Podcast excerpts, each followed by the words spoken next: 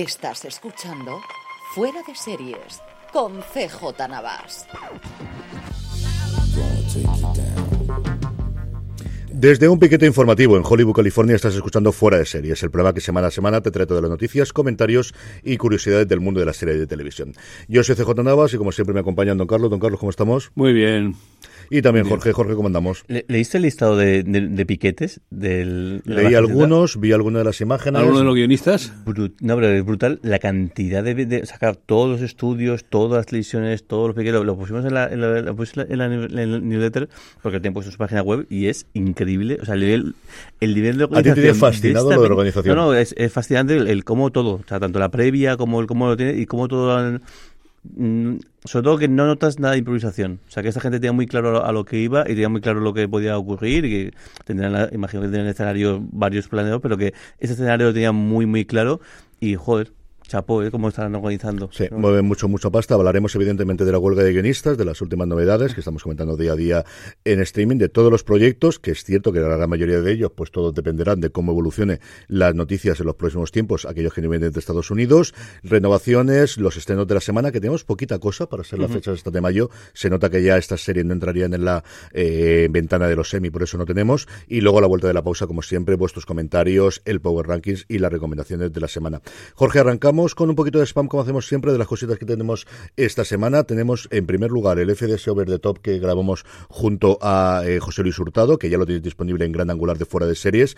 Un FDS Over the Top que dedicamos a los resultados trimestrales de Netflix, pero el que tenemos prácticamente 20 minutos hablando de la más que posible huelga de guionistas. Lo grabamos la semana pasada y repasamos un poquito cómo ha habido toda la evolución. Sí, justo porque este es el, el, sábado de comentabais, el, tú, tú, estabas, tú estabas ahí convencido de que iba a haber un acuerdo de, de última Una semana antes, sí, con conforme llegaban las cosas esa semana ya, tenía la pinta, pinta, fea. Y luego al final pues, está guay porque es como leer el periódico del lo dice leer, el periódico de, deportivo pero no. En este caso sí que parecía que eso que comentabais un poco toda la previa todo lo que estaba ocurriendo todo lo que estaba diciendo y creo que es muy interesante ver justo pues eso el sobre todo el, por qué se ha llegado a esta, esta situación que al final pues pocas horas después se, eh, se, han cumplido. Sí por otro lado tenemos todas las razones para ver que hemos recuperado esta semana después del parón evidentemente de series Nostrum. Tenéis ya disponible cuando me estés escuchando el de Tú también lo harías, también el de Silo, del que hablaré pues yo creo un poquito más a lo largo del programa de hoy, y luego eh, el domingo tenéis ya disponible Mrs. Davis cuando me escuchéis esto, todos ellos, como siempre, en review de fuera de series, al que podéis suscribir también, evidentemente buscándolo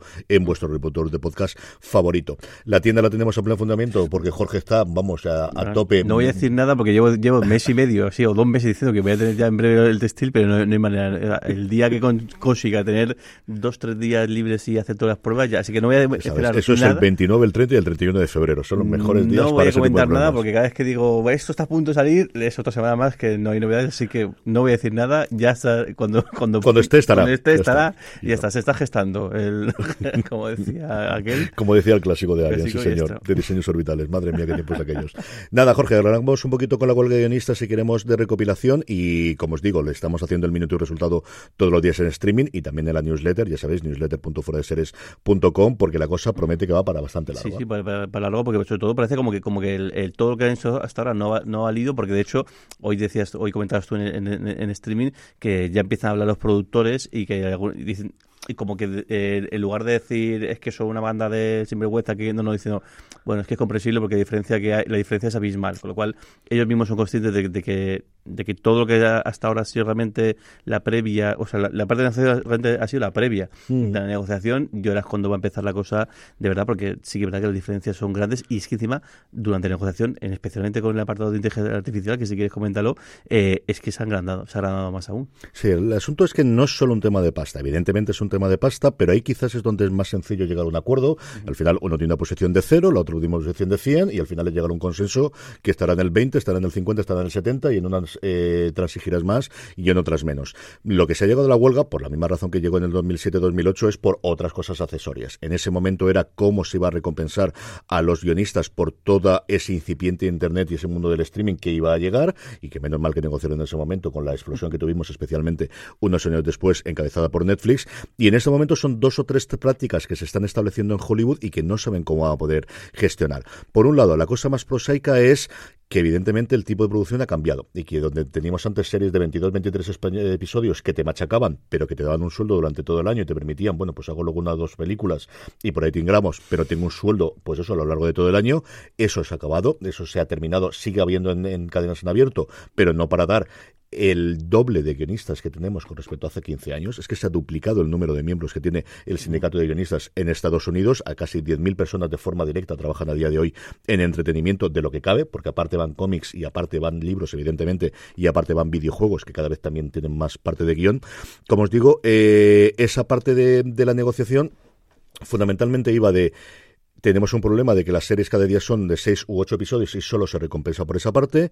Y hay una proliferación de que para este tipo de series, en vez de tener la mesa tradicional de guionistas de hemos dado la luz verde y ahora contratamos a los guionistas y hacemos los guiones posteriormente, se está estableciendo una cosa que se llama mini rooms hasta ahora y que ahora parece que son la, eh, mesas de guionistas antes de la luz verde, que en muchos de los casos no eran remuneradas y que de alguna forma lo que hacían era establecer las líneas argumentales de la temporada, la Biblia, lo que tradicionalmente se ha conocido aquí como la Biblia, y como os digo, que en muchas ocasiones ya no es que pagasen pocos, es que ni siquiera pagaban a cambio de la promesa de que luego ibas a tener un trabajo bueno, en la mesa Unidos con la noticia de McDonald's y los niños de los 10 años tampoco debe extrañar tanto, ¿no? Y entonces veremos, esa es una de las partes que están en negociación y en la que más diferencia hay. Y luego, como bien decía Jorge, había un punto que los guionistas querían establecer, que eran cuáles van a ser las bases para tratar la inteligencia artificial, que a mí me recordaba mucho a lo que ocurrió en el 2007-2008 con el mundo de Internet, de vamos a sentar las bases porque nadie sabe cómo va a evolucionar esto, y aquí se de igual. Y lo que comentan los tres o cuatro personas a las que yo he leído, sobre todo he escuchado en podcast que estuvieron en la mesa de negociación, que es la vehemencia con la que los productores se negaron a hablar de nada de esto. De hecho, lo que proponían los productores era, bueno, una vez al año nos reunimos y hablamos del creo que es incluso peor. Que yo creo que es terrorífico y eso de verdad, de forma totalmente significativa, toda la gente a la que he escuchado, que son como cinco o seis, o he leído, dice, y a partir de ahora esto que estaba en un lugar relativamente abajo de las negociaciones, ahora está muy arriba porque no sabemos y no nos fiamos absolutamente nada. Es, es que lo decías Hugo, es que con el tema de Internet ya hubo un cambio, pero claro, es que el mundo en tres años cambia muchísimo. Y claro, en este caso es que cambia muchísimo, es que hay mucho dinero de, por medio. Comentabas tú también la parte del dinero, claro, ahí la gran, el gran pastel es que ahora hay una novedad que es la publicidad en el streaming, que hasta ahora además haciendo un paripé muy muy peculiar para básicamente pagar poco poco derecho de autor. Y pero claro hasta ahora tira que va porque eran porque eran emisiones a la gente de casa. Pero claro ahora con la publicidad también la cosa cambia y esto en esto que es una novedad de los últimos meses en cuestión de un año va a ser la normalidad seguro. ahí es cierto que los guionistas y esa parte no la cuentan ellos aceptaron el modelo de Netflix que era el modelo de los años 40 y 50, antes de que Lucille Ball lo cambiase todo eso con el Odd Lucy, que es, en vez de que tú cobres cada vez que se emita tu programa, te pagaban más, porque al final si te compraba una serie de Netflix, solamente se va a ver Netflix en el mundo. Ellos cobraban residuals, que es algo similar a nuestros derechos de autor. Aquí se están recogidos por ley, ahí están recogidos en el contrato, en el convenio colectivo, que es al final lo que ellos están firmando, es un convenio colectivo entre patronal y sindicato en este caso. Ellos cobraban eh, cada vez, pues que eso, cuando Friends se emitía en España, cuando Friends se emitía en reruns, en alguna cadena de cable, en alguna televisión local. Eso con la llegada de las plataformas y sin anuncios se había acabado y lo que hacía Netflix era pagarte, pues donde antes se pagaban 100 por un guion, te pagaban 120 o 150 o 850. Porque al final lo que establecen ellos son los mínimos. y, ya está. y ya está.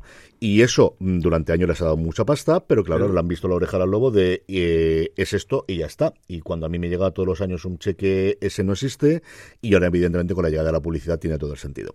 En fin, que la cosa está muy entretenida como podéis imaginar. Nadie se cree que esto vaya a durar menos de los 100 días que duró la huelga anterior. Ya se están poniendo parches acerca de los semi y largo me lo fíes porque son en septiembre. Ya se ha cancelado la gala de, creo que eran los MTV Awards, uno de los premios que se dan este fin de semana porque han dicho que no van.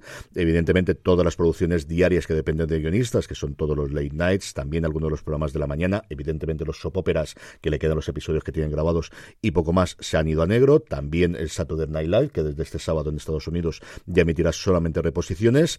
Y el efecto para el eh, para los espectadores, evidentemente, siempre nos llegará un poquito después. Las series ya están producidas, hay alguna movida muy gorda, por ejemplo, con El Señor de los Anillos, que se anunció que seguirían en producción, pero no se puede tocar ni una coma de los guiones. Pueden tocar los actores, pueden tocar los directores, pero ni un solo guionista que esté dentro del sindicato de guionistas americano, y tampoco parece que el británico, que es el que más va a apoyarlo, porque al final, pues esta cosa rarísima que tienen los ingleses y los americanos. Mm, absoluta. Eh, parece que no va a tocar y volvemos a tener pues cosas como tuvimos hace unos años con Quantum Solas, que querían cambiar el guion y lo tuvieron que cambiar entre Daniel Craig, el director, a la verdad porque no había guionistas. Así que, en fin, que veremos porque esto nos da para comentar y, para hablar y ver la ramificación española, que yo creo en unas semanas podremos hablar con, gente y ver qué es lo que ocurre aquí o cómo hay, porque al final otra de las derivadas es, claro, hace 15 años en América venían ver series americanas y muy puntualmente alguna británica que lo normal que hacían era adaptarla. Pero ahora se ven series internacionales.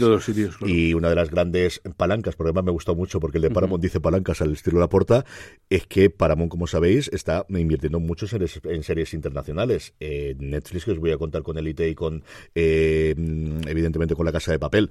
Y todas exactamente igual. Y esa derivada, ¿cómo va a afectar aquí en España? Yo es una cosa que tengo mucha curiosidad de si se va a aumentar la producción, si va a disminuir, si van a unirse o qué es lo que ocurre. Nada, que vamos con los nuevos proyectos, don Carlos, y arrancamos con Aragón Televisión, ni más ni menos. y una noticia muy curiosa. Eh, resulta que eh, en Aragón Televisión el programa más visto ha sido el baloncesto femenino la jugadora del Casa de Mon no solamente se proclamaron campeonas de la reina eh, de la Copa, sino que además batieron récord de audiencia. Alcanzaron un 26% prácticamente de audiencia, 166.000 espectadores, rompiendo el récord anterior que tenían también en la Liga Andesa eh, de baloncesto femenino, que habían alcanzado el 23% con 78.000 espectadores de media y hasta un pico de 158.000. Además, aunque no sea de Aragón Televisión, quiero ayer mismo se celebró en La Fonteta, en Valencia, el primer partido del playoff de, de, de, la Liga del Baloncesto y rompió el récord, 7.000 espectadores en, en, el pabellón de La Fonteta. Eso contrasta, por otro lado, con el problema que está habiendo en el tenis femenino, donde la asistencia es menor de un tercio y hay problemas, porque exceptuando cuando actúa Badosa, creo que hay mucho cemento y mucho cemento. Pero bueno, el baloncesto, la verdad es que yo sí que lo veo en teledeporte y tal igual, es una cosa atractiva y, hombre, es más elegante y más bonito que el masculino, que son, no comparar el voleibol, el voleibol es masculino, imposible verlo, saca uno, da unos tíos y se acabó la historia, es más bonito, y el baloncesto femenino tiene su interés, y sobre todo, pues alguna de la gente que ha llegado de, de, países de, Estados Unidos del Este, lo hace muy atractivo, y ahí está el dato. Pero bueno, el, baloncesto masculino tenía también la mezcla nueva que es el baloncesto, el baloncesto, judo, el baloncesto judo también tiene su, nuevo atractivo, que yo creo que ahí hay un nicho de tal. ahora fuera, fuera de coñas, el, el, la Televisión se ha duplicado, es un acuerdo que ha hecho la Televisión con la, con la propia federación, ha duplicado la audiencia de una temporada a otra y es que han, contribuido a que abril sea el mes en el que Aragón Televisión ha conseguido más audiencia en su historia. En su historia. Solo estaba por debajo de las fiestas del Pilar y de la campaña de Nochevieja. O sea, era lo único que tenía menos audiencia durante todo el año. Y otra cosa curiosa es que el 60% del público era masculino. O sea, el 60% era hombre, el 40% mujeres. En papel Zaragoza el de fútbol cuesta como nosotros tampoco podemos hablar mucho de esto. Menos mal que Luis Castillo nos va a salvar a todos. Menos mal que lo va a salvar y que está todo. Eso va a ser decisivo. En fin, eh, yo es cierto que últimamente estoy viendo mucho más deporte femenino, el tenis, porque además yo tuve la oportunidad de ver un partido hace unos años ya en la caja mágica del, eh, de lo que ahora es el Mutua Masters, que ya era el Mutua entonces eh, femenino, que me invitaron del Wall Street Journal, me dieron unas entradas y estas cosas extrañísimas que te pasan de vez en cuando y fui a verlo y me llamó la atención. Y sobre todo fútbol femenino, porque a las crías le gusta mucho y como muchos de los partidos, tanto el Madrid como el Barça, los hace mi querido Juanpa Montero, eh, al que tuvimos recientemente en Series Nostrum, pues solamente por decirle, macho, lo has hecho muy bien, no has cantado bien el gol o algo de esto, al final intento verlo mucho. Así que... cada, vez va, cada vez va más, cada vez más, tiene más, más, afición y bueno, al final es una, una, grandísima noticia y, una, y de justicia también, que mucho, que mucho tiempo que, que, que está muy, muy, muy desnotado y y poco poco. Y de alabar las cosas que hace Aragón en televisión, a la que tenemos muchísimo cariño en esta casa y que de verdad es una de esas televisiones que no es el monstruo que es Telemadrid o evidentemente TV3, ni siquiera TVG, pero que yo creo que si, no me quiero meter en esa parte, pero vamos, si Apun se fijase un poquito de lo que se está haciendo un poquito más al norte, que tenemos Teruel ahí al lado, yo creo que alguna cosa mal no se podría hacer. Jorge, seguimos con Cosmo. Cosmo, traemos una, una, una, una, serie de antología, aunque realmente son, es de una, temporada de un, solo episodio, que es más bien una, una, película, que se llama I Am. La, es, es de, la producción original de, de, de, ITV, aunque luego ellos la emiten con el canal este que es, ¿cómo sabes? Brit, eh, Brit TV o, Britbox. Britbox. La plataforma fuera, Britbox. Fuera de, fuera de Reino Unido. Le ha creado Dominic Savage y lo curioso de, la producción es que la ha hecho con, parece, que con bastante relación con sus protagonistas, historias todas eh, femeninas de, de mujeres además con cámara en mano y con un formato bastante, bastante fresco, bastante curioso. Y claro, lo que pasa es que el, el, elenco es brutal. Kate Winslet, Vicky McClure, eh, Samantha Morton, eh, Gemma Chan, Soran Jones, Letitia Wright y Leslie Melville. O sea, que- o sea que, que, la- que la- que no se jodea mal el, el- el tipo. Y bueno, él llega el primer episodio el día 23 de mayo a la- a las 10 de la noche. El segundo creo que es un una semana de- de- de- de- después y el, no, miento, el, el- el segundo el 13 de junio un poquito más un par de, se- de semanas des- de- después y el y este tiene muy muy muy buena pinta de verdad. Sí, la verdad es que fue un, vamos, yo cuando vi la noticia de, un gran, una gran compra por parte de Cosmo, y entiendo que los episodios, si hacen lo que recientemente han hecho, eh, después del estreno, justo el día después, el 24, incluso puede que antes, estarán disponibles en Cosmo On, cuando tengamos la confirmación, que la nota yo no lo leí, igual se me pasó y lo de abajo, pero cuando tengamos la confirmación no os preocupéis, porque más eh, de esta hablaremos seguro, en haremos un razones para ver, o lo comentaremos en streaming. Don Carlos, vamos con la casa de ratón, vamos con Disney Plus. Bueno, dos noticias para Disney. La primera, la serie de Alien, que ah, será acompañada por la película Alien Romulus, eh, creada por Noah Hawley, por DFX para Disney, pues ya tienes actriz protagonista que será Sidney Chandler, eh, que será la que luchará contra los xenomorfos y tal. Un poquito de adelanto, pues una nave de una corporación se estrella en mitad de una ciudad que precisamente pertenece a otra corporación rival. Y dentro de la nave se ocultan, tachán, pues ya sabéis, los huevos esos famosos de Letal. La pelea entre los dos da origen pues a una eh, serie mm, que, mm, bueno, esperemos que sea, eh, eh, tiene más pinta de Alien 2 que de, de Alien, pero puede ser interesante. Yo le tengo muchísimas ganas. Es cierto que se sabe muy poquito tanto del toma sobre de qué va a ser. Se sabe que es una de las actrices protagonistas, pero no se sabe cuántos más va a haber. Y ha sido el primer fichaje de una serie que evidentemente entrará en producción cuando lo permita la huelga de guionistas. y lleva, lleva, lleva muchísimo para, o sea, se, se presentó en 2020 es lo que- cuando vi esa noticia o sea que, que se está tomando con, con bastante calma Sí, es que Howley, entre Fargo por un lado y luego sus labores como escritor, porque saca una novela que ha sido cada dos o tres años, la verdad es que está ocupado últimamente. Sí. Bueno, y la segunda noticia, a Steve Martin y a Martin Short, que son junto con Selena los tres detectives de Solo se del edificio, pues se les escapó. No se sabe si a, conciencia o directamente escapado la fecha de estreno de la tercera temporada que será en, en, este verano. Esa tercera temporada eh, es mm, la serie de Hulu que aquí se ve en, Disney- pues eh, encantará. Yo vi la primera temporada, tengo ahí por ver la segunda, una serie realmente eh, fascinante y divertidísima. Eh, pues ya tiene la, la- la fecha de anuncio. agosto no Sí, o- En agosto, El- en verano. El 23, sí, parece que es el 23 de agosto, si no recuerdo mal la hora de, de memoria, es el- la que teníamos. Esto es como lo aquel que decía de los discursos, de los mejores discursos improvisados son los que preparo la noche anterior, ¿no? Pues exactamente igual. Esto, vamos, lo teníamos más claro que el agua, que lo dijeron de esa forma, de una forma muy, muy divertida en, en esa gira el 8 de agosto, perdóname, el 8 de El 8 agosto. de agosto. O sea, llegó en el 23 de, de IAM. El 8 de agosto es cuando nos llega, con una gira que están haciendo precisamente entre los dos intérpretes y en una de ellas lo anunciaron sabiendo que iban a repercutirse que a partir de lo teníamos. instantáneamente claro Así que nada. Jorge, vamos con HBO Max y una noticia, pues de estas que nos gustan dar, de premios para series españolas. Sí, nos dice la, la, la producción Motel Valkyrias, que hemos comentado yo creo, varias, varias, varias veces, esta producción eh, entre gallega y, y, y lusa, por, portuguesa, entre, entre la productora eh, eh, CTV y la, y la propia televisión eh, pública eh, gallega, se ha llevado el premio CIRCOM 2023 de- a mejor eh, entretenimiento y drama en una selección entre 170 producciones, una cosa así. Así que esta miniserie, en, en principio, ya veremos si, si Mm. eso también no es un espaldarazo para que la cosa eh, siga, de creo que esos ocho, ocho episodios, si no, me- no me equivoco, pues eso, el, que- la verdad es que la, crítica está funcionando bast- bastante, bastante bien, eh, además muy valiente porque está rodada en eso, en entre castellano, gallego y portugués, como otras producciones suyas, como la- El sabor de Margarita, creo que, si me equivoco, pues eso, eh, lleva, se lleva este premio, lo van a recibir creo que es en junio la, la gala, si no me equivoco, junto con el resto de premiados, así que nuestra enhorabuena.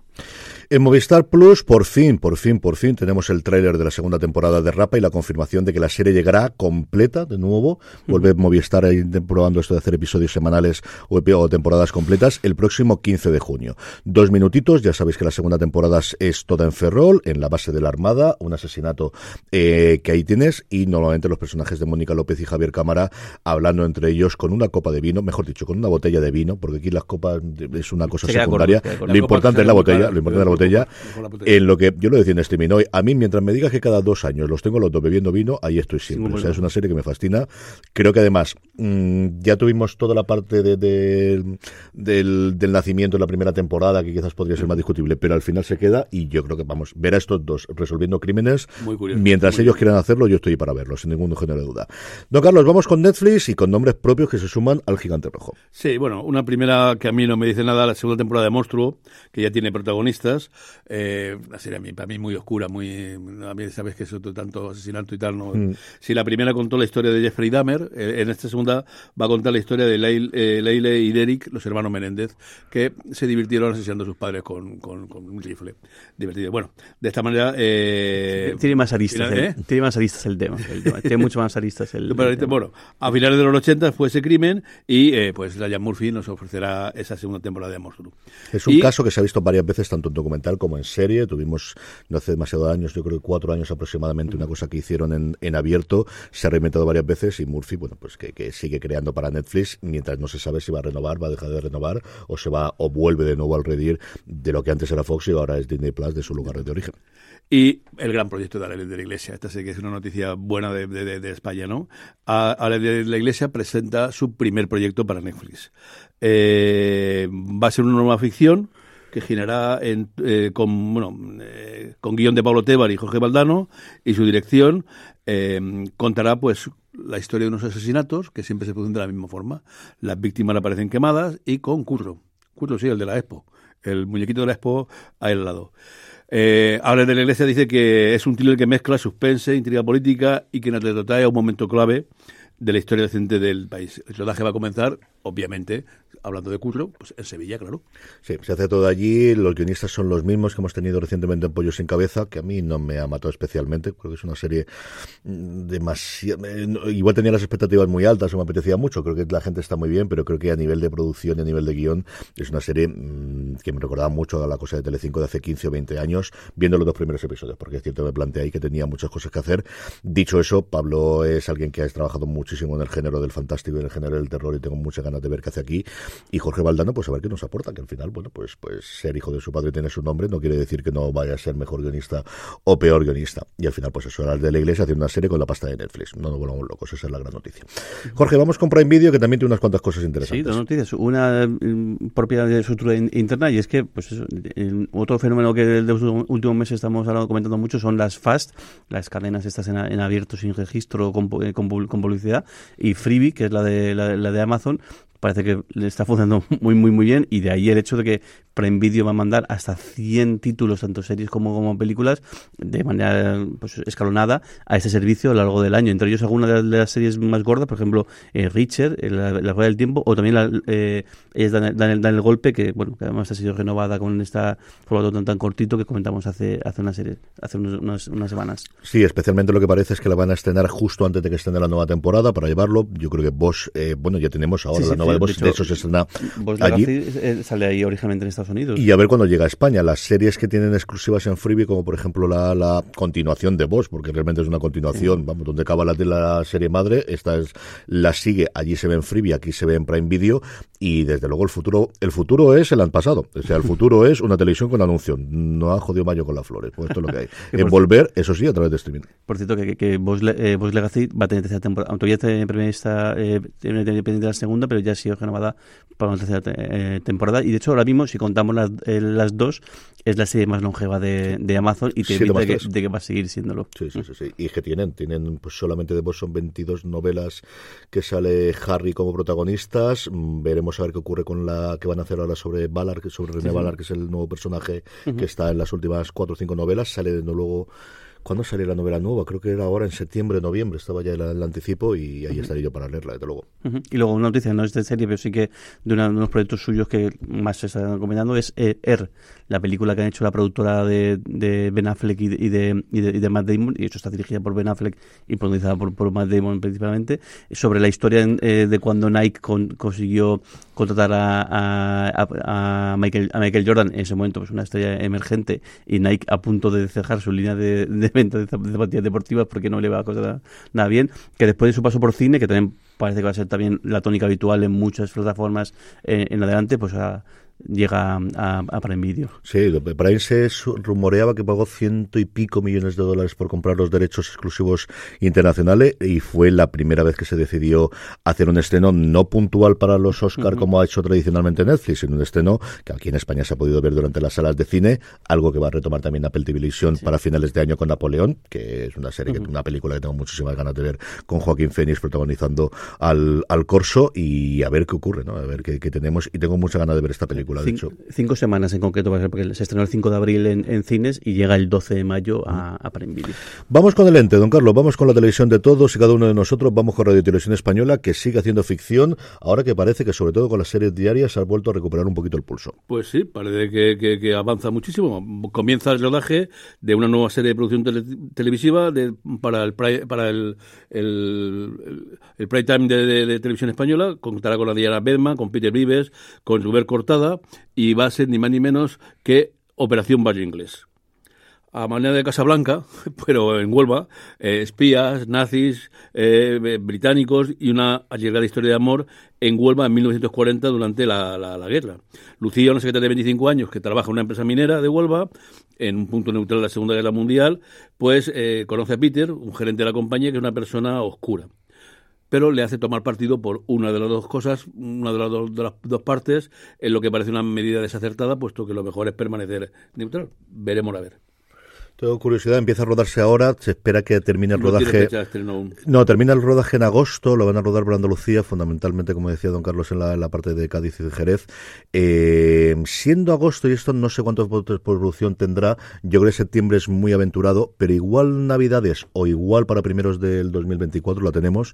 Y hombre, pues al final una cosa curiosa de, de hacerlo. Eh, por cierto, que está Once Entertainment, la productora que estaba detrás del Ministerio del Tiempo y que consiguió la financiación, es una de las coproductoras junto con Televisión Española y una productora local de andaluza para de la serie. Lo más interesante de esta noticia que te comentaba antes es que en la nota de prensa propia que tenemos en española pone creada por y todo el listado de, de, guionistas. Pone idea original de no sé quién y luego creada por, lo cual después de lo que ha pasado la semana pasada, liderado por nuestro queridísimo Borja de Sandalaya, no parece ser casualidad, precisamente. No, no, no, a mí también me llamó la atención.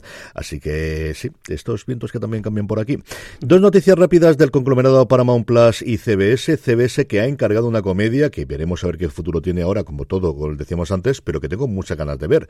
Se la ha encargado a Dan Koppelman y se llama Beantown o la ciudad de las habichuelas, que es como popularmente y sobre todo de forma despectiva se conoce a Boston. Es un cheers, es la vuelta de todo el mundo cuando acaba el trabajo y va a su hogar y va al bar para comentar la jugada política, deportiva y de todo demás. Eso sí, en 1773, en el año en el que comienza la Revolución Americana en Boston con el motín del té. Bueno, a menos tenían motivo de conversación. Tengo muchísimas, pero que muchísimas ganas de hacerla. Yo sabéis el cariño que le tengo a Boston, que fue mi ciudad favorita. Eh, creo que es una idea absolutamente. Es decir, un es que la, premisa es un Cheers en la revolución. O sea, ya, ya está. No, ya la tengo totalmente comprada y totalmente vendida. Y luego, hablando precisamente de comedias y de CBS, eh, hay una nueva tendencia que veremos a ver por la parte de los actores que también renovan su contrato ahora, que también junto con los directores y tradicionalmente han sido menos combativos, pero lo tienen. Una tendencia curiosa que hace CBS, que también se estaba empezando a hacer con Ley y Orden, que es el elenco, reducirlo muchísimo a los actores principales. En función del tipo de, si eres un actor principal o, si eres un actor secundario o actor invitado, cobras o no. Es decir, mientras tú estés en el elenco principal, salgas o no en el episodio, cobras exactamente igual. Pues bien, Bob Hart Savisola, para la quinta temporada, hasta ahora tenía un elenco de 13 personajes principales y se va a quedar con dos. Los otros 11 van a aparecer como actores secundarios y eso hace que no puedan estar en más de 5 episodios de todas las temporadas por los acuerdos que hay en este caso en el sindicato de intérpretes y las productoras. Es cierto que esto les va a liberar para que puedan hacer cualquier otro tipo de proyecto, que normalmente lo que tienes que hacer es pedir permiso, pero lo que te acaban de quitar de un plomazo es, en vez de cobrar por 22, 23, 24 episodios, cobrar solo por 5. Y como os digo, esto tiene pinta de que vaya a ser tendencia. Ya se estaba rumoreando, pero no es la noticia oficial como aquí, que con todas las leyes y orden de Dick Wolf se quería hacer algo similares entre ellos y la NBC y creo que esto es algo que vamos a tener bastante, bastante en los próximos años, especialmente conforme las series pasan de temporada, se aplican los eh, aumentos de sueldos automáticos y yo creo que esto es algo que vamos a tener bastante en los próximos años. Pues entonces lo de Chicago, que cada uno del hospital aparece en la serie de los policías, el policía aparece luego en la de los bomberos, el bombero acude al hospital, si eso no sabes, no sabes quién pertenece a cada una de las tres cosas. Quiero ver yo a la NBC decir, señor, eh, señor Wolf, y de, de, Wolf decir, eh, me veía fatal ahora mismo. O sea, es decir, o sea, porque, espera, espera, que te bajo del helicóptero. Claro, no, no, no, ya, ya, te entenderé pasado mañana. El poder negociador de Dick Wolf creo que es bastante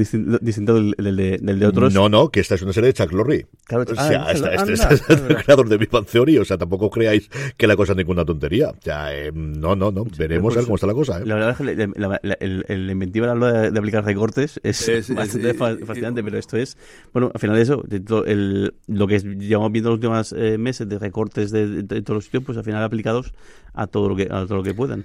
Te lo he dicho de arriba, pero mientras tú comentas la siguiente, que sé que tienes sí, muchas ganas, te digo, pero yo juraría que es una serie producida por Chuck Lorre. Pues tenemos, tenemos eh, un, un, un, anuncio que hace cosa de, de, dos semanas más o menos, eh, Joe, Joe, Michael Straczynski, además que yo, yo, sigo muchísimo en Twitter porque es bastante activo, y es muy activo respondiendo a la gente, me hace, me hace, hace mucha gracia. Muy, no el mismo tono que Demi Simon, que Demi Simon también es muy activo y da, da, más juego, todo se ha dicho, pero sí que, sí que eh, Straczynski suele contestar bastante a la, a la gente. Y bueno, un tema recurrente de hace años y es preguntarle ¿cuándo va a volver Babylon 5? ¿Qué va a volver Babylon 5? Y él decía que no depende de él, que no depende de él, pero el caso es que mientras decía esto, pues eh, estaba en ciernes ya eh, una, una, producción que ha desvelado de, ha desvelado de repente.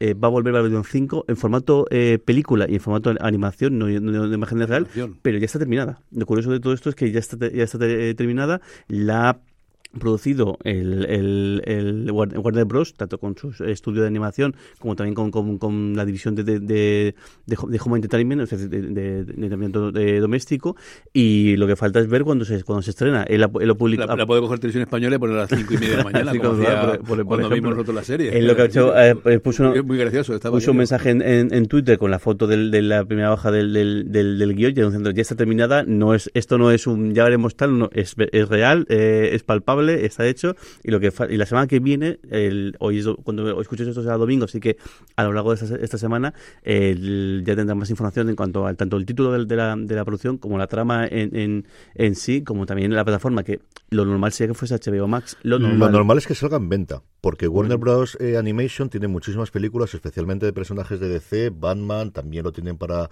eh, toda la parte de sí. oscura y de todo demás, de la Liga de la Justicia Dark y cosas similares, y normalmente salen primero en venta de vamos, bajo demanda de comprarla en un Apple o en un Amazon o cosas similares, que salgan de DVD y que salgan en Blu-ray, y si lo lógico es después que fuese HBO Max en otro mundo. A día de hoy, claro. Dios sabe. A mí me hemos dicho eso, bueno, no, cuando mencionaban lo del estudio de animación, pues bueno, que al final la productora que la ha hecho ya está, pero claro, al estar también la división de, de entretenimiento doméstico, yo me imagino que sí que en ese caso sí que sí que debería ir alguno del, del, del conglomerado de Warner Bros. Pero es que entretenimiento doméstico son los tíos que venden. O sea, ah, entretenimiento de, de, de no, Entertainment nada, fundamentalmente es la gente que vende DVDs, que vende, que se encarga de la, de la distribución de DVDs en Blu-ray y de venta de mm. compra de alquiler, de alquiler y de compra en plataformas. Y sí, sí, tenía razón yo. O sea, Borja Savisola es producida por Chuck Lorre, que al final, pues hombre, cierto peso debería tener.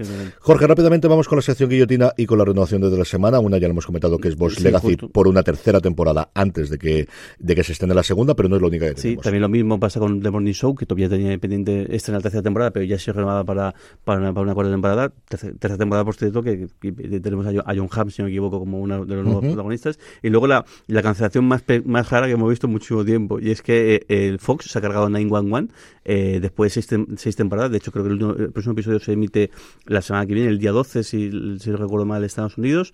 Eh, y lo curioso es que, por un lado, la serie, según se ha anunciado la cancelación, la ABC ha hecho que la compra y se la queda y la va a, la renovado por una para una séptima temporada, pero lo, peculiar es que eh, a la vez que se cargaba 911, renovaba 911 eh, el Lone Star. El Lone Star, que es el spin-off que protagoniza Rob Lowe, con lo cual vamos a tener una serie en, una, en la serie madre en una cadena y su spin-off en otra cadena distinta a partir de, de la temporada que viene. Eh, sí, me bueno. parece una mala noticia porque la serie aún sigue teniendo, yo creo que la sigo, soy fiel seguidor de ella sí. y, y, me parece que tiene aún recocido y me gusta más la bueno, digo, próxima temporada original que la de Lone Star. por ver también, ¿eh? porque claro, estas series como son para la próxima temporada, imagino que no estarán los guiones escritos, con lo cual a saber No, no, no, lo, lo, el problema que tienen todas las series de cadenas en abierto es que lo normal es que la mesa de guionistas se empezase ahora en mayo y se empezase a rodar en junio o julio. Al final tienes un mes, mes y medio de hacer guiones y vas sobre la marcha. La serie de 22 episodios, evidentemente no las grabas todas de golpe antes, sino que vas con un mes, mes y medio aproximadamente de antelación.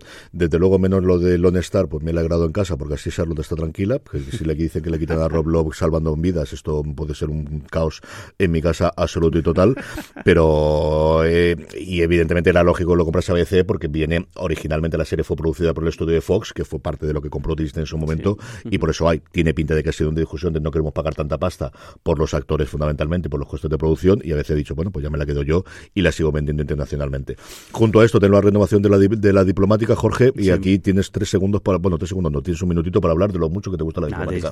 esa serie, eso absolutamente es fascinante, cómo han conseguido el, punto de, de, a mí me gusta mucho el tono de política, el tono de, de, bueno, también decir incluso en parte de espionaje en algunos momentos, pero es que el punto de humor que tiene es fascinante y creo que ellos lo hacen, lo de que es un escándalo y además después de verla en, en, en Americans que es mucho más seria, mucho más mucho más calmada, mucho más tranquila, aquí el punto de humor lo tiene ganar, pero es que el, el la pareja que hace con, con Sewell es increíble. Es que está muy, muy bien y la serie es que es muy, muy, muy divertida. Y acaba con un cliffhanger acojonante.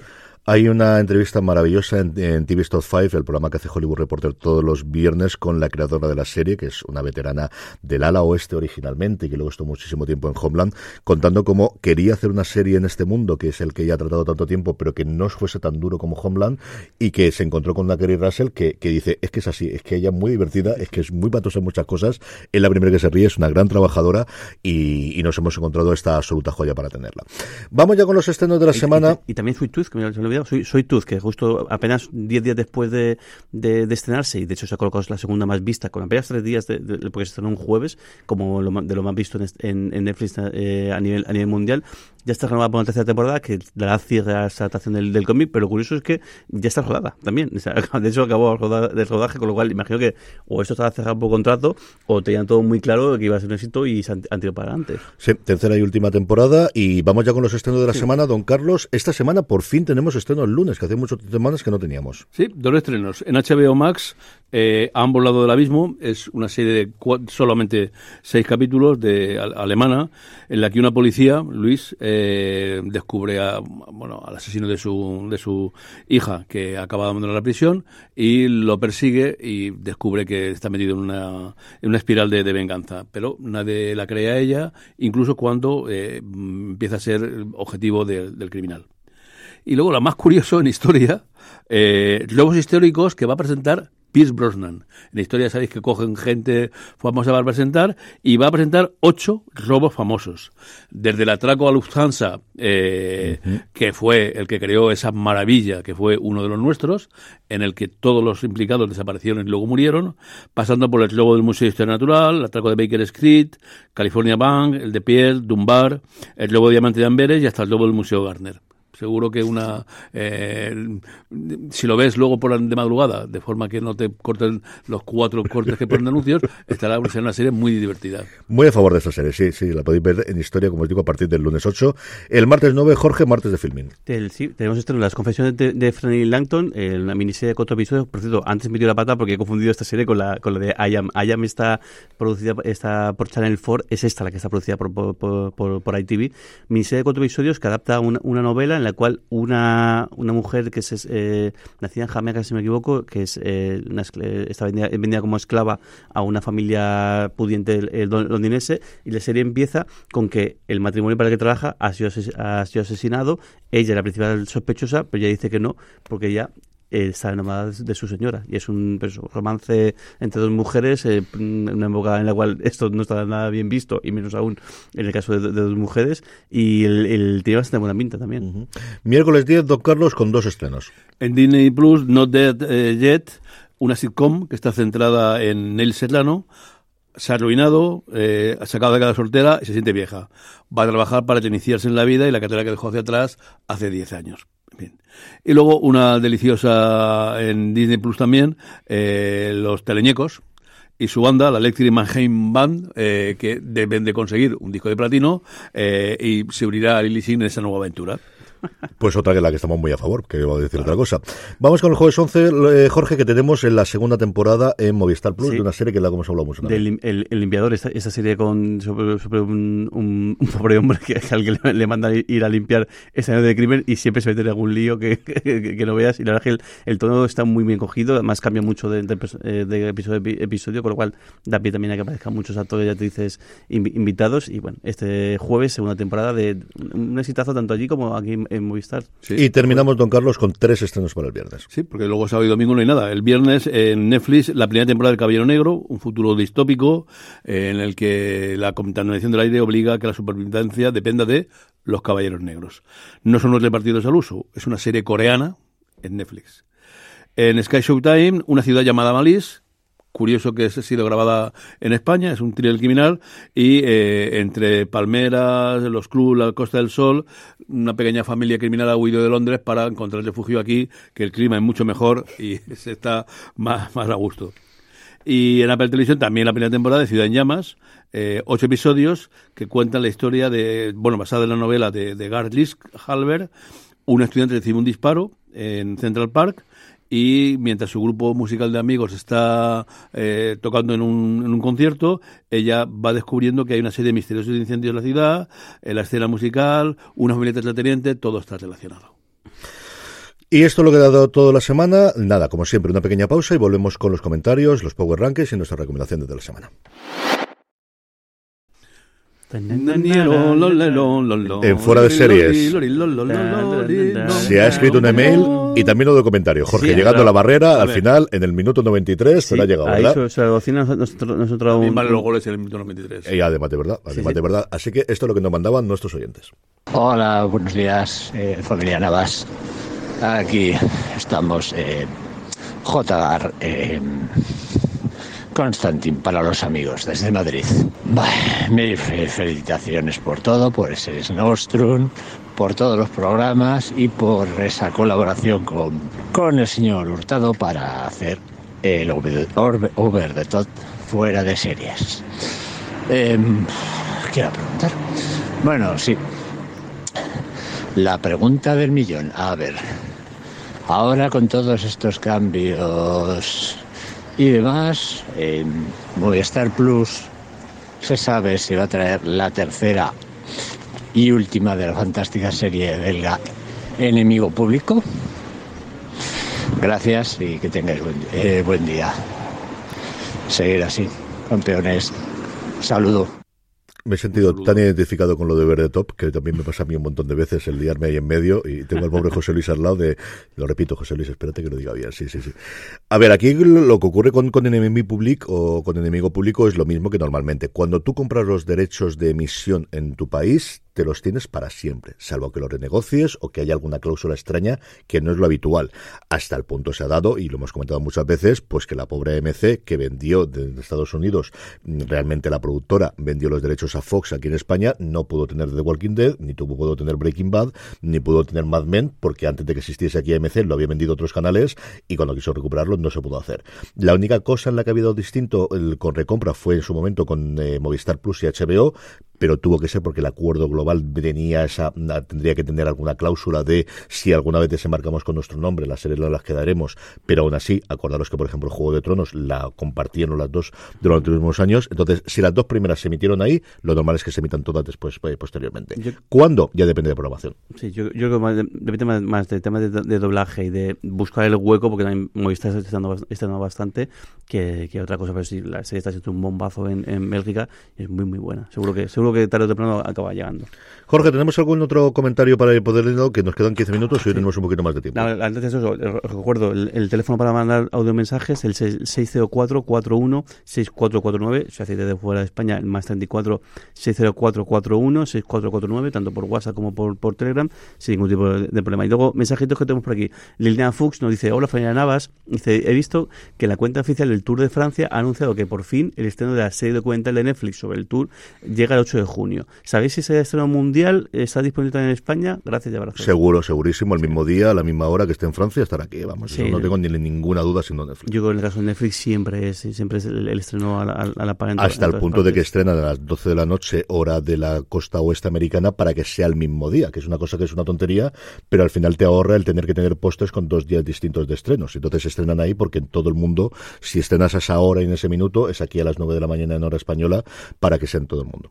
Inma, Inma Gómez nos pregunta, dice, hace poco se anunció que Teresa Fernández Valdés dejaba Bambú, pero tampoco se ha explicado mucho, mucho más. ¿Tenéis alguna idea de qué puede, de qué puede hacer? ¿O, qué va a hacer lo siguiente? Teresa, a ver, yo leí varias noticias, en Vertele se comentaba que ellos habían eh, asegurado que iba a montar su propia productora, tenía otra por ahí en la que podría hacer alguna cosa distinta o salir para otro lado diferente. Eh, mm, es alguien que está, desde luego, muchísimo demandado.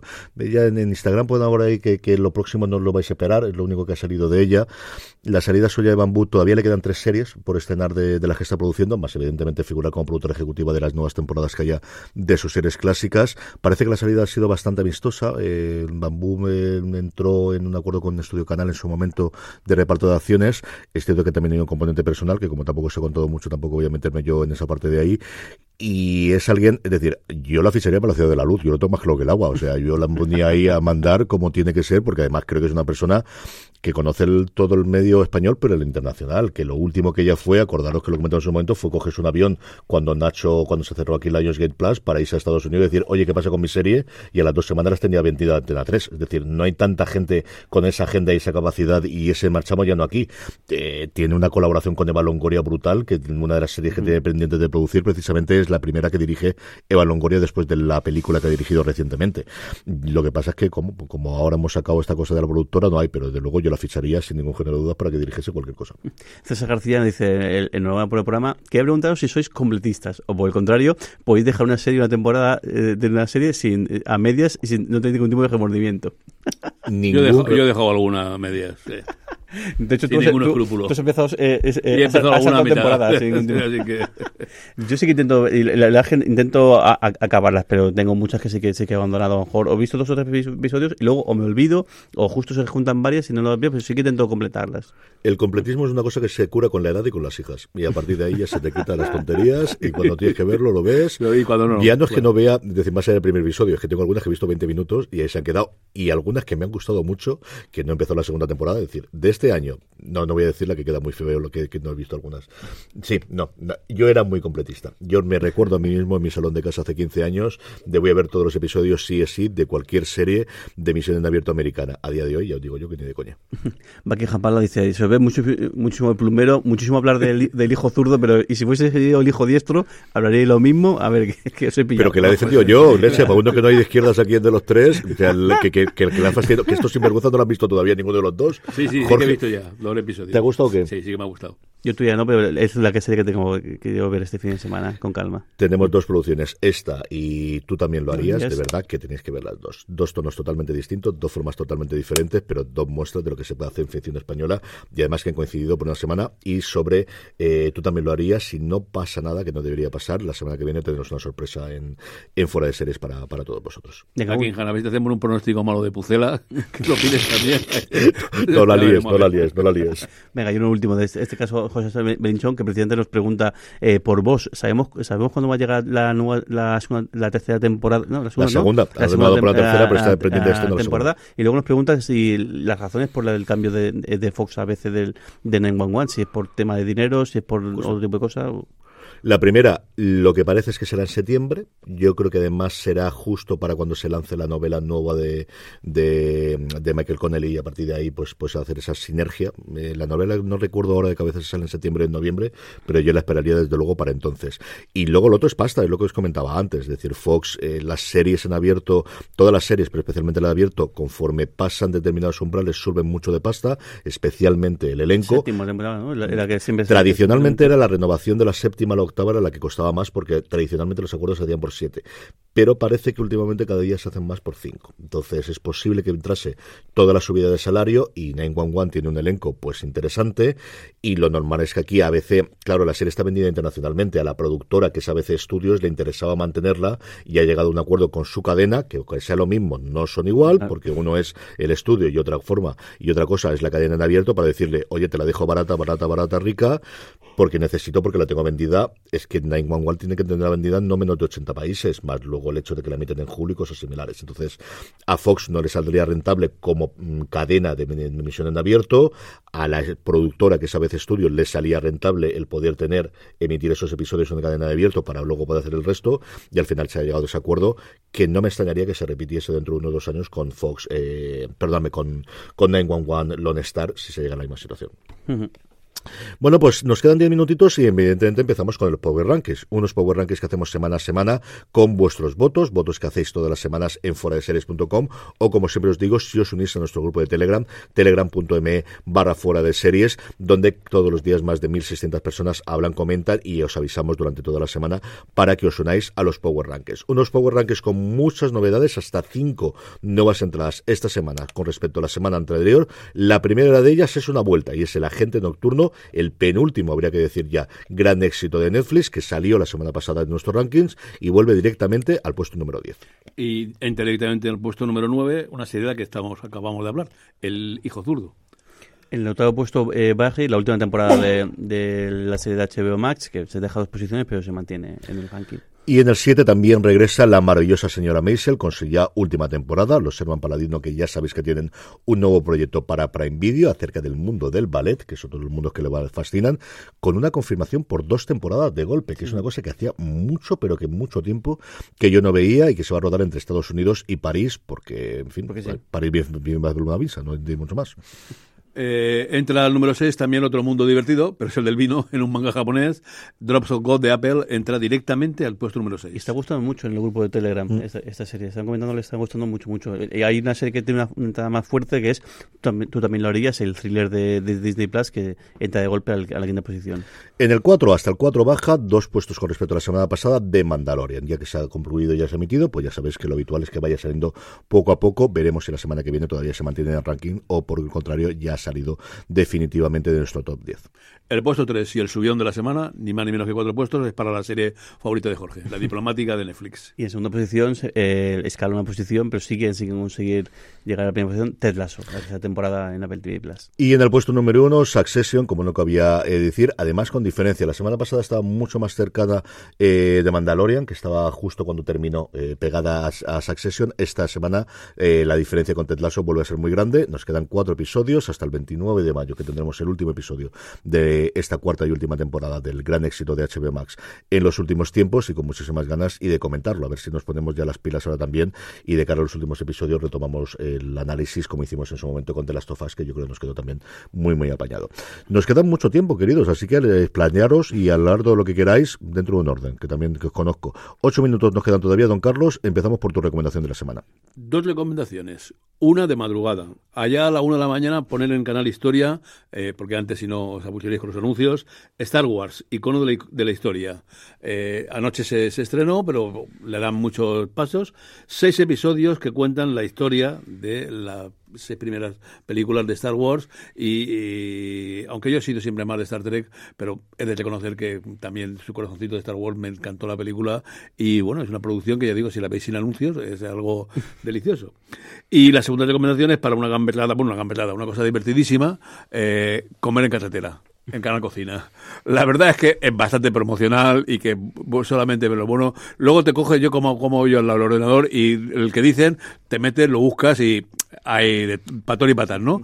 Pero la verdad que sí es que es muy curioso el que, el que te ofrecen eh, esos sitios donde merece la pena salirse, o en algunos que están directamente en la carretera y en otros que merece la pena salirse porque es una comida buena. Eh, 22 episodios para todo el mes, eh, los repiten. De, eh, lo han puesto en una hora bastante prime time, a las nueve y media de la noche meses, que es un poco raro, ¿no?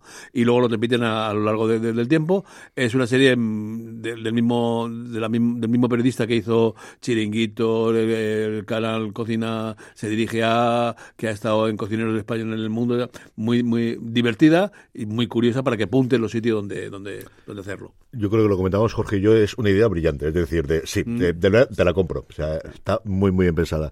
¿Qué, qué sitio ha visto por ahí que ha visto que, que estuviese especialmente bien? de Hay un has sitio eh, en Lugo, eh, Olabrego, que me, me, me, encantó. Luego otros más, tal cual. Hay un también uno en mitad de carretera, no me acuerdo ahora, en, en Segovia, de, de- con cordero y tal, que está bien. Pero ese de Lugo es que era una, comida de esas típicas gallegas, buena, buena, de verdad. Y en el sur, en Cádiz, estaba el famoso mesón, el... eh, ay, no me acuerdo ahora, che. El, que donde se creó la, la donde dice Sí, que se creó la tapa española. De acuerdo que, lo leí en la. eh, te lo miro yo ahora porque lo tengo en la nota de que- que prensa. donde se creó la tapa al, al tapar el vaso de vino al Mm. infausto Fernando VII, aquel tal, eh, que, que también por la historia y por lo que es, mm, te llama muchísimo la atención. Te lo miro yo ahora mientras Jorge da la recomendación porque es que además se lo nombraba en la nota de prensa y sé que lo tengo aquí. Jorge, tu recomendación Pues de la semana. eh, aprovecho que tengo tiempo para varias. Una que ya podéis ver entera de la diplomática, de verdad. Eh, tenéis que verla porque merece mucho, mucho la pena. Luego, otra que está, eh, ahora que, está- que, que se- también se puede ver entera, tú también, lo, eh, tú también lo harías. Me está gustando muchísimo. Voy por el cuarto episodio y me está gustando eh, mucho, mucho, mucho esta serie. Y luego, dos que, que hay que ver eh, poco a poco. O, o el- la, la se llama Maisel, el, la- no sé si está entera, ahora, ahora, ahora que lo pienso, el- la, la última temporada. No estoy seguro si está... eh, Yo creo que está emitido ya completa. al- al- Juraría al- que sí, ¿eh? al completo. Mm, Vi el primero y a mí eso, quizás no tan fuerte como temporadas anteriores, pero es que es muy bueno. Es que y haciendo lo que hacen, lo hacen muy, muy bien. Y luego, eh, otra serie que todavía quedan algunos por emitirse y que me está fascinando, que es Alaska Daily. El, ha tenido el parón ese de mitad de temporada que también hubo en Estados Unidos y es que la historia está muy, muy, muy bien y los, no sé, a mí me, está gustando mu- mucho. Ventorrillo del Chato. Ventorrillo del Chato, eso es. Ventorrillo del Chato, sí señor. Esto es lo que, lo que tenemos. Mi recomendación de la semana, que me quedan cuatro minutos, pero me- si queréis escucharme más, me podéis hablar, oír hablar en ella, en review de fuera de series. Le hemos dedicado un razones para ver que publicamos cuando se han emitido sus dos primeros episodios, el viernes 5, es Silo. Silo es eh, una cosa, lo comentaba yo ahí, que tenía en el radar originalmente como la novela. Era una trilogía de novela y luego varios eh, novelas pequeñas y varios eh, relatos que había en este mismo mundo. Eh, de su autor, que rompió en el mundo de la ciencia ficción a unos 10, 12 años aproximadamente, y que por fin nos llega. Por cierto, que hay una edición de los libros, al menos en Kindle y tiene que verlo también, al menos en inglés, todo completa, un precio razonable para ser 1800 y pico páginas las que tiene si la juntáis todas. Silo es una historia en la cual lo que tenemos es la humanidad eh, se está solamente guardada en un agujero en la Tierra, hacia abajo, el silo del título, en el que conviven 10.000 personas a día de hoy, después de algo que ha ocurrido hace centenares de años y que ninguno recuerda de toda la población actual, pero que se supone que acabó con toda la Tierra yerma más allá del silo. El silo tiene un sensor con el cual se ve la parte de fuera y se ve como todavía la Tierra está totalmente derruida y dentro del silo tienen una comunidad mmm, no posapocalíptica al uso de está todo fatal, no, no, la gente vive bien. Hay niños, juegan, tienen vacas, tienen eh, comercio, todos viven, tienen un alcalde que eligen parece que democráticamente, con algún tono oscuro. Por un lado hay un cuerpo judicial que encarna Tim Robbins espectacularmente bien. Que ves que algo está ahí extraño, hay una cierta división de clases en el que la parte de los que están abajo del silo son los que trabajan para mantener la electricidad y porque todo llega adelante. Y sobre todo una cosa muy curiosa que es una idea brillante es que no hay ascensores. Entonces, cuando vas de plata a plata, tienes que subir y tienes que bajar. Y claro, la gente que está en el fondo del todo, subir ciento y pico pisos, porque el silo de verdad, el agujero es interesantísimo para tenerlo, no te vas a subir hasta la parte de arriba.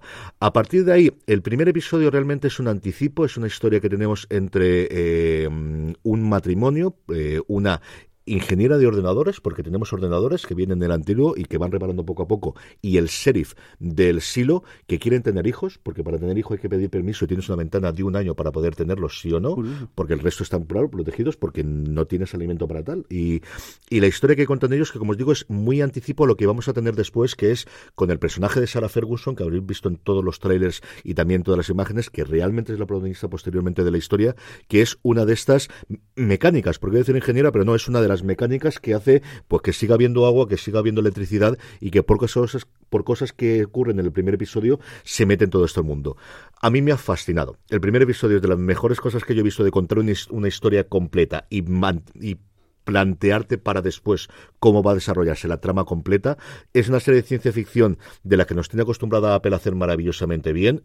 Creo que es mucho mejor, y se lo decía Juan Fran en el, nuestro programa, mucha mejor primera temporada y desde luego primer episodio que lo que tuvimos en Fundación y lo que tuvimos incluso en Para toda la humanidad, que yo creo que se destapó a partir de la segunda temporada, aunque la primera a mí yo la defiendo muchísimo.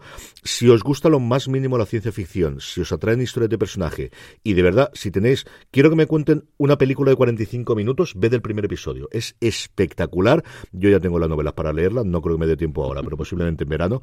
Pero me ha fascinado. El nivel de producción que os podéis imaginar pasa por todos los lados y una producción de Graham Jost, que estuvo en su momento, pues eso, fue el guionista de, en su momento de Speed, pero que todos conocemos fundamentalmente por su papel en Hermanos de Sangre, en The Pacific, próximamente la nueva serie de eh, Masters of the Air sobre el este y sobre todo por Justified, que es el responsable de esa maravilla absoluta que es Justified, que dentro de nada también vuelve. Así que de verdad, no os perdáis Silo. Eh, voy a ser lo mismo pesado que soy con el hijo zurdo, voy a ser ahora con Silo. Así que vedla, que esta además hablaremos y hablaremos en otro sitio, porque con el tiempo ya lo tenemos ahí y vamos a pasar a despedirnos.